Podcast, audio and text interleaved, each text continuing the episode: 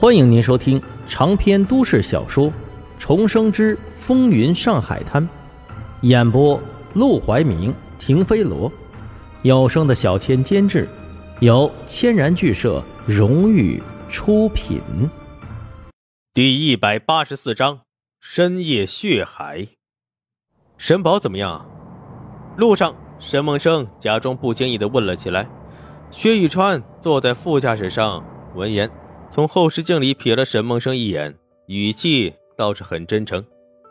沈宝已经被安排进兵营进行集中训练了，你放心，何司令很照顾他，给他找的训练员是他一手带出来的最得力的兵。啊，那就好，那就好。沈梦生嘴上笑着，心头却仍是担心不已。何风林对沈宝越好，事情就越会棘手，因为沈宝就是个愣头青，人又年轻。又没见过什么世面，很容易就把何风林别有用心的培养当成是对他的恩情。将来等到他和卢小佳不得不对付何风林时，不知道沈宝会不会站到何风林那边，反过来对付他们。不得不说，何风林这一招的确是高明。到了码头附近，车子停下，沈梦生一下车就感受到了凛冽海风的侵袭。已经是十一月末了，再过一个月就是年关，天气越来越冷，码头附近的人都穿上了厚袄。你的人呢？薛玉川好奇地问了起来。这还是他第一次和流氓合作，心中也觉得有些新奇。沈梦生向波澜滔滔的海面上望去，嘴角露出一抹微笑，故作神秘道：“这我也不知道，不到最后一刻，谁也不知道。”但其实他都清楚的很，此时此刻，整个码头四处都藏满了黄金荣的人，高进宝、叶绰山、老秦、明有利、张阔，这五个人提前准备好了各种武器，各自带领二十人，就等着包海洲的货船靠岸。时间滴滴答答的过去，就在薛玉川有些急躁，准备去附近海岸边张望张望的时候，海面上。忽然响起了货船的呜呜声，来了。两人对视一眼，立即坐上车。码头岸边，几个伙计一边抽烟，一边看着缓缓靠近的货船，道：“他娘的，不知怎么搞的，今天晚上右眼皮儿一直在跳。哼，昨晚搞过头了吧？怎么着，云香阁那娘们儿带劲儿吗？切，也就那么回事吧，搞完就没意思。”他们说说笑笑的，神色都如平常一样，根本不当回事。他们知道，就算是有人想要抢货，也没人会在码头动手，因为在这动手没用。就算是把货抢过去，也运不出去。沿途早就布满了缉私营和水警营的便衣，凡是有人抢货，一律会被他们拦下。到时候白忙一场不说，还会被这两个营的人给逮进去。得不偿失，要抢也得把货运出去，起码上了大路再说。所以他们压根就不担心。眼见货轮即将靠岸，就都走了过去，抓住岸边的小绳子，准备开始拖小船。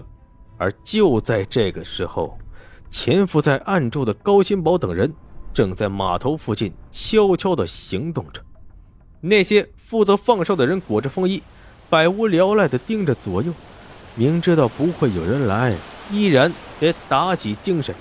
哐啷一声，不远处忽然响起了怪声。放哨的人好奇地走了过去，掏出手电筒往前一照，黑暗中猛然伸出一只手来，把短刀抹在他的脖子上，就悄无声。息地把人放倒在地。附近的放哨的毫无察觉，继续在附近晃悠。巡逻的哨兵按照既定的路线向前走着。当走到一片木箱子后面时，木箱子顶上忽然跳下来七八个人，落在他们面前时，刀子已经狠狠刺进了他们的胸口。想要大声叫时，破布也被塞进了他们的口中。又是一波悄无声息的暗杀。很快，附近放哨和负责巡逻的人都被清理得干干净净。高新宝和老金打了个手势，老金立即率领手下冲上前，搜了搜身。把之前的有用的东西收一收，衣服脱下来扔进一个大麻袋，尸体直接扔下了海。这么做的目的是让把尸体直接泡烂，就算明天包海洲等人来捞尸，也会分辨不出来谁是谁。清理完这边的岗哨之后，他们便向前摸，逐渐来到了码头。而此时，货轮已经基本上停下，正开始往下放升降机。两艘小船停在附近，船上坐满了人，是包海仇手下负责装货卸货的人。岸边，专门负责接货的人和保镖正揣着手，顶着被海风吹得红彤彤的鼻子，等着货物上岸。就在这时，明有利和张阔彼此之间打了个呼哨，便悄悄地朝他们靠近了过去。扑通一声，不知道是谁先动手，把对方一个伙计直接踹进了海里。剩下的人都吓了一跳，黑灯瞎火的，还以为他是不小心呢，急忙往海里扔绳子，想要救人，也不知道从哪里窜出来几个人，把他们呼噜呼噜全给推进了海中。有人刚意识到这一点时，岸上的人顿时惊慌成一片。他们干这行当这么久，还是第一次遇见直接来海岸边抢货的，急忙掏出家伙准备干架。但已经晚了，近一百号人冲过来，直接把他们哗啦啦的全部推进海里。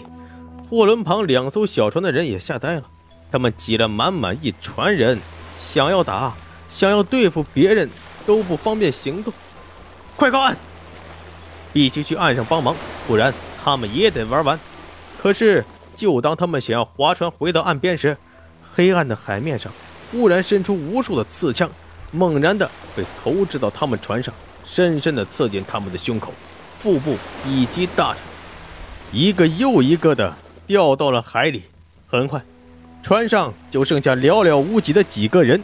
出事了，扛不住了。坐在船上的人立即从后腰拔出烟火，刚要点燃，一支刺枪狠狠刺进了他的胸口。接着，老秦借着这刺枪当成跳杆似的奋力一跳。竟然直接从他的小船落到了包海仇的小船，三拳五脚，直接把小船上的人给全部干翻。货轮上的甲板堆满了船员，这里既有洋人，又有包海仇的人，他们都知道出了事，但完全不知道怎么办。负责送信的、发射信号的人都不在船上，先走，撤退。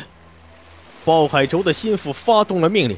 可是这么大的货轮，光是启动就要花费很多时间，更何况这海面上并不是只有他们一艘货轮，还有另外两艘。想撤退，必须让他们先撤。就在他们无计可施的时候，三十艘小船缓缓地靠近了货轮。